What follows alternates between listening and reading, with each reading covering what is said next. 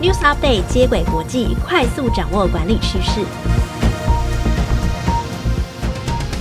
听众朋友，大家好，我是经理人月刊的采访编辑简玉璇，我是经理人月刊实习编辑刘佩琪，欢迎收听经理人 Podcast 的接轨国际。在这个单元中，编辑团队会精选国际财经管理杂志，提供导读和解析。帮助读者掌握管理趋势。今天要分享的主题有：制造业库存水位创十年新高，笔电会降价吗？非资讯背景也能成为资安人才，企业聘雇三重点，留住乐观员工，能提升组织的生产力。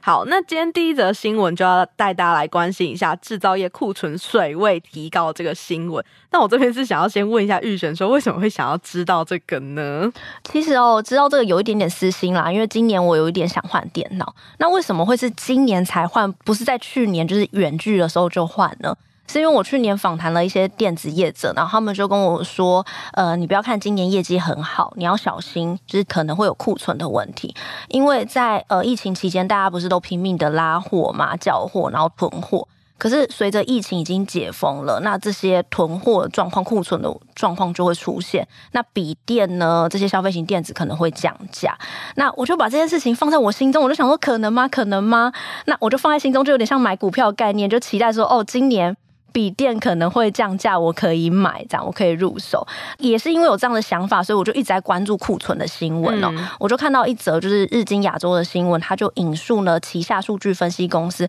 Quick Fact Set 的资料。他们这则资料呢，就说明截至今年三月底呢，全球有两千三百家的上市公司呢，持有的库存呢就达一点八七兆美金，比今年一月增加九百七十亿美元呢，创下十年来最高的增加纪录。库存增加的幅度也超过二零一八年的中美贸易。好，其实所有类型的制造业库存都是增加的，其中电子、汽车和机械业共占了整体库存量的六十一趴。那库存增幅最大的呢是电机业，汽车业它的库存总共增加了六趴。那美国福特汽车它第一季的库存就增加了二十一趴，创下了二十五年来的最高水平。福特的财务长就表示说，高库存其实对于他们公司的现金流是产生蛮大的压力。那另外一个德国车厂宾士的库存也增加了九趴，他们就表示说，疫情期间啊，导致一些重要的零组件短缺，然后让他们半成品一直不断的增加，然后再加上乌俄战争会导致产品供货停滞，所以会变得比较难去预测说未来的状况到底会怎么样。又来看到电子业哦。库存增加最多的公司呢是韩国三星电子，他们增加了十三趴。那在台湾方面呢，华硕电脑第一季的营收呢较上季减少十趴，库存年增八十三趴。预计第二季呢存货还会继续的上升到高峰。华硕的共同执行长胡书斌在股东会就表示，库存中材料和成品是各半，受到俄乌冲突和上海封城的影响，很多产品都没有办法准时交货，物流堵塞。下半年会随着季节性的需求提升，新品上市，逐步改善库存。那华硕董事长施崇棠就分析，经过二零二一年远距上班啊、教学的爆发性需求后，消费型笔电的市场其实已经出现了停滞期。但长期来看，如果远距已经成为新常态，就代表说笔电会是刚性的需求，长期来看市场会是向上提升的趋势。我自己记得，就是疫情刚爆发的时候，全球的供应链中断嘛，所以许多零件会塞港。那当时下游厂商会叫不到零件，所以无法去生产产品，就拼命的一直下订单，然后提前去囤货，就是希望说我们疫情过后啊，消费者的需求如果增加回来了，产品就能够卖出去。但现在面临的问题是说，诶，消费力其实是赶不上库存量的，所以就。导致了这个高库存的状况出现。我自己比较好奇的是说，诶，为什么明明疫情已经缓和了，但是好像就没有恢复到像之前那种经济繁荣的状况？其实高库存背后其实有很多复杂的因素交织在一起。一是就是像佩奇刚讲的，疫情爆发初期，很多企业要因为他看不到疫情的尽头嘛。所以它必须要持续的囤货，以防原物料短缺啊。那第二个是说库存，其实在疫情之后，它没有想象中的好卖。那是因为疫情期间呢，其实美国还有一些政府，它为了促进消费，就实施量化宽松，也就是坦白来讲，简言之就是印钞票嘛。那印钞票就会鼓励说，哦，大家赶快多花钱，那它就导致了这个物价的上涨，通货膨胀的情况出现。那消费者发现了，你的物价上涨变贵的时候，他就不愿意再消费。那美国政府呢，现在就是为了要还之前的债嘛，因为我之前狂印钞票，那我现在就要把钞票收进银行，让物价回稳。所以他今年三月就升一码，那六月就升三码，那预计七月还会再升三码，那这样今年总共就升八码。那升息就代表说钱会回流至银行，那市面上流通的钱变少，就代表说钱的价值就会提升，那这样物价就可以稳下来。但是升息期间呢、个人的存款利率会提高嘛，那贷款负担也会加重。那就会让个人呢会倾向把钱放在银行不消费，那企业也会因为贷款的利率提高而成本增加，全球经济热度会比之前还要消退。所以直观一点的理解就是说，疫情期间因为需求是大于供给的，然后原物料成本没有提高，就会导致通货膨胀的产生。那疫情趋缓之后呢，政府就必须出手去升息来稳定物价，但制造业疫情期间所累积的一些库存，可能已经变成是。供过于求了，然后再加上目前消费力又趋缓，所以才会让制造业的库存没办法消化。那这边我另外一个想问的就是说，高库存到底有没有让笔电或者手机降价，也就是刚刚玉璇最一开始最好奇想要知道的这个问题，这是一个蛮好的问题哦，也是我想要做这个题目的初衷哦。那这其实要看企业的现金流量够不够。如果呢库存让企业的资金压力很大，企业才会降价卖他们东西。但日经亚洲的报道就说啊，企业目前的库存状况不会太快导致通货紧缩，就是物价降低啊。因为呢，他们调查这两千三百多家的制造业，他们持有的现金呢是他们每月销售额的二点三倍。一般来说呢，大于二就算是合理的范围。也就是说，企业的手上的钱很多啦，我不需要马上降价把库存清掉，我还没有这样的压力啦。而且呢，三星电子也声称他自己手上呢持有一千亿美元的现金，相当于五个月的销售额。丰田则有二点三个月的销售额的现金。不过呢，企业还是要留意这波高库存的趋势，因为六月呢，美国和欧元区的采购经理人指数呢已经跌至五左右。那经理人指数呢又称为 PMI，PMI 是针对呢企业的采购者调查，低于五十代表新订单减少、生产量减少、经济处于衰退的状况。那这个状况呢，企业要留意。所以可能短期来看，就是电子产品还是不会降价，就是帮大家做个小总结。但应该是可以从比较高档的价格回归到正常一点的范围了。所以至少现在我们是可以来买一下显示卡这样。对啦，因为虚拟货币最近下跌很惨嘛，挖矿需求变少，显卡现在应该回到正常的价格了。嗯，所以从玉璇分享，我们也可以知道说，现金水位其实真的是企业避险的第一道防线。不然随着整个国际的趋势变化，我们跑来跑去嘛，就很容易会有周转不灵，然后就直接倒闭的这个状况发生。那第二则新我们要分享，就是企业内部的第二道防线叫资讯安全。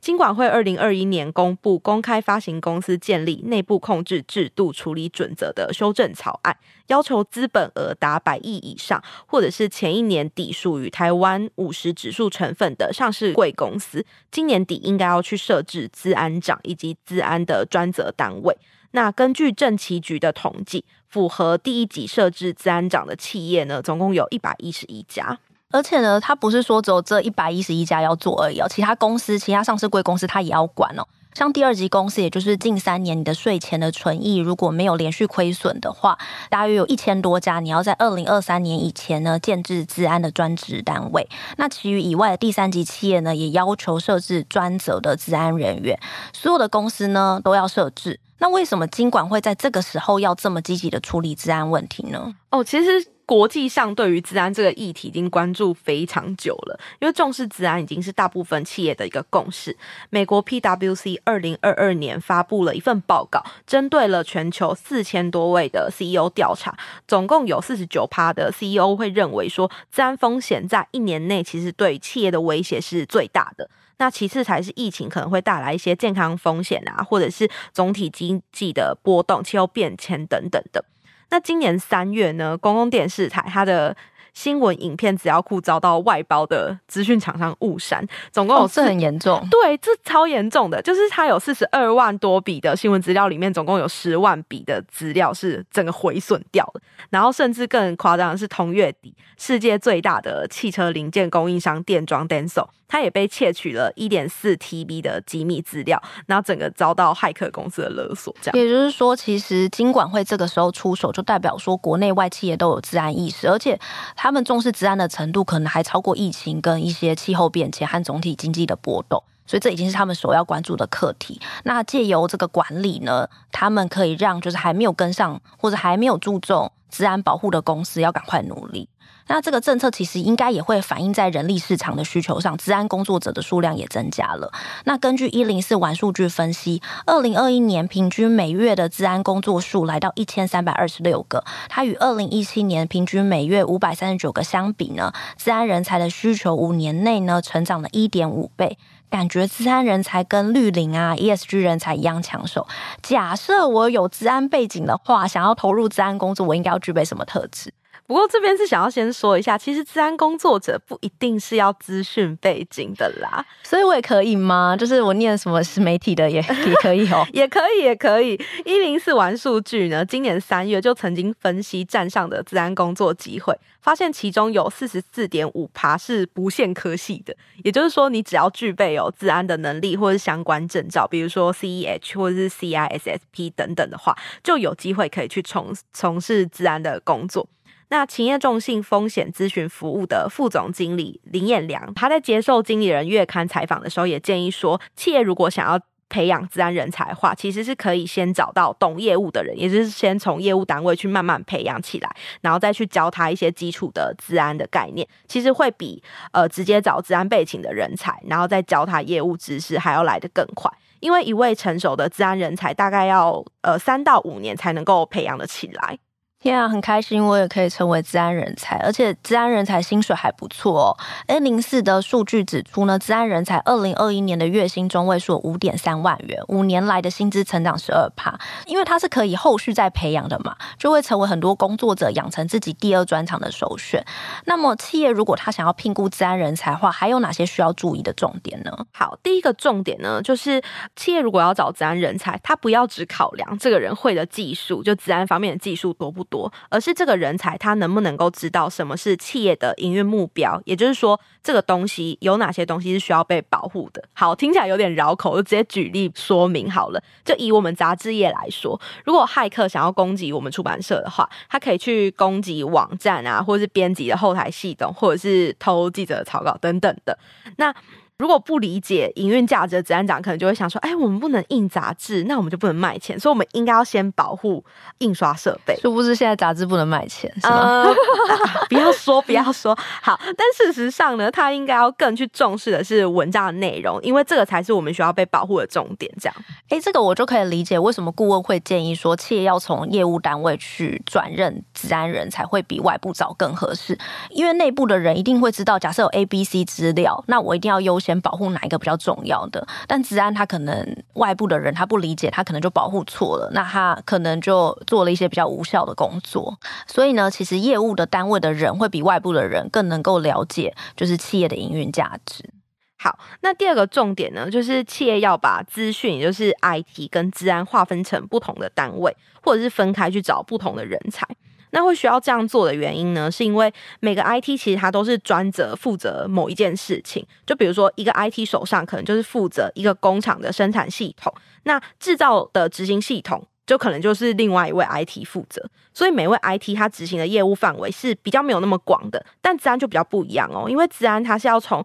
全公司的角度出发去管说哦，比如说委外开发或云端服务什么等等的，它其实都要懂。所以资安的工作范围会。比 IT 还要广的原因呢，是因为企业的治安管理其实有三道防线。第一道防线呢，是资讯部门有没有做好资讯系统的基本风险防范和维护。那第二道防线呢，是治安的单位监控的系统有没有异常。那第三道防线则是内部的集合单位有没有做好独立的集合。哎，这我觉得就可以理解了，因为资讯它可能是管单一系统，那治安它可能是管所有系统。那如果在同一个部门，有时候球员兼裁判，那我可能为了要赶快完成资讯系统，我治安标准就降低，也有可能。所以分属不同的系统，其实才可以顾到这样的安全。所以总结一下，企业聘雇治安人才三个重点：第一个就是不需要是资讯和治安人才；那第二个呢是比起技术能力，应该要选择了解企业营运价值的人；第三个是资安跟资讯人才招聘分开，将两者划分成不同的单位，才能做好资料安全的把关。那在聊了资安啊，然后库存水位这些比较严肃的话题的时候，最后其实想带大家看一个比较有趣的管理研究报告，是关于乐观工作者对组织的影响。好，这是一篇 MIT Sloan 管理学院的报道。呃，美国海军研究生学校的副教授保罗莱斯特，他就耗费了五年的时间去追踪了近一百万名参与伊拉克跟阿富汗战争的士兵后，他就发现到。一开始就比较快乐的士兵，就是前二十五趴比较快乐的士兵，在战争之后获得的奖项是不快乐士兵的四倍。所以根据这个研究结果，我们好像就可以去推测说，如果我们在工作的时候先感受到快乐，或者是感受到幸福感，可能在工作的表现上就会变得比较好。嗯，哎，我觉得这个研究跟我最近读了时报文化出版的一本书叫《机缘力》里面讲到的概念很像，就是你对事物的看法会左右你的运气和能力。那书中有一个实验是英国的心理学家理查·魏斯曼，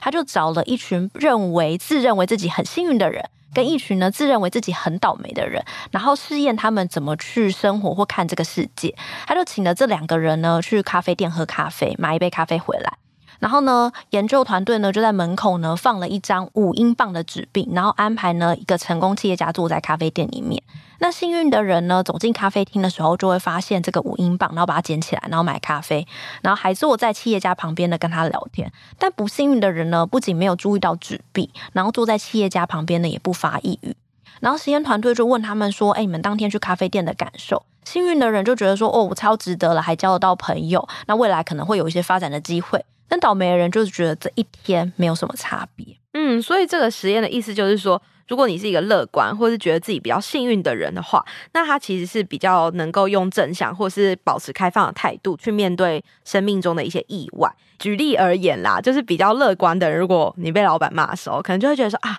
这件事情背后一定有一些我需要学习到的课题。比如说我写稿的时候被骂的时候，可能就会觉得嗯，那我可能可以从中学习到一些写文章的技巧，或者是做事的技巧等等。那如果你是一个比较不乐观的人，你遇到这种事情就只会纯粹觉得说，哦，老板蛮贱的，或者是就觉得他在针对我这样子。所以如果你是比较乐观的人的话，其实无形中会为自己创造比较多的启发，或者是为自己创造更多的机会。那以企业的角度来说，如果组织内有越多乐观或是正向的工作者加入，其实组织的氛围就会变得更好。那大家的生产力也会跟着提升。嗯，因此莱斯特就认为说，留下正向影响力的员工非常的重要。他的研究也就发现说，这个快乐其实是会传染的，就是而且会影响到你朋友的朋友。同样的不快乐也会影响到组织和身边的人。因此，如果有两个员工提辞呈，主管只能留一个，他会建议应该要留住比较正向、比较快乐的那一位。那如果企业想要主动创造幸福职场的第二个方法呢，其实就是人资部门要定期的去追踪员工的心理状态，并且去教导一些让他们快乐的方法，像是写下一周内发生三件顺利的事情，或者是提供正念的工作坊等等的，这些其实都能够有效去提升员工的幸福感。我是觉得啦，在物价飙涨啊、房贷增加的时刻啊，职场幸福感真的蛮重要的。嗯、那你与其说希望组织来带给自己快乐，你不如让自己先快乐起来。好，我中午等一下要去吃炸鸡和买饮料。好，其实追求短暂的疗愈感也是蛮好的。所以，我们今天总共讨论了三则新闻，分别是制造业库存水位创十年新高，笔电会降价吗？非资讯背景也能够成为资安人才，企业评估的三重点，留住乐观员工能提升组织生产力。很谢谢今天玉璇的分享，听众朋友如果喜欢经理人 Podcast，也别忘记给我们五星好评。那如果有职场困扰，也可以在底下留言跟我们说，我们每周一四都有节目更新。以上内容由简玉璇、卢婷熙、吴美心编译整理，简玉璇、刘佩琪制作。谢谢大家的收听，经理人接轨国际，下回再见。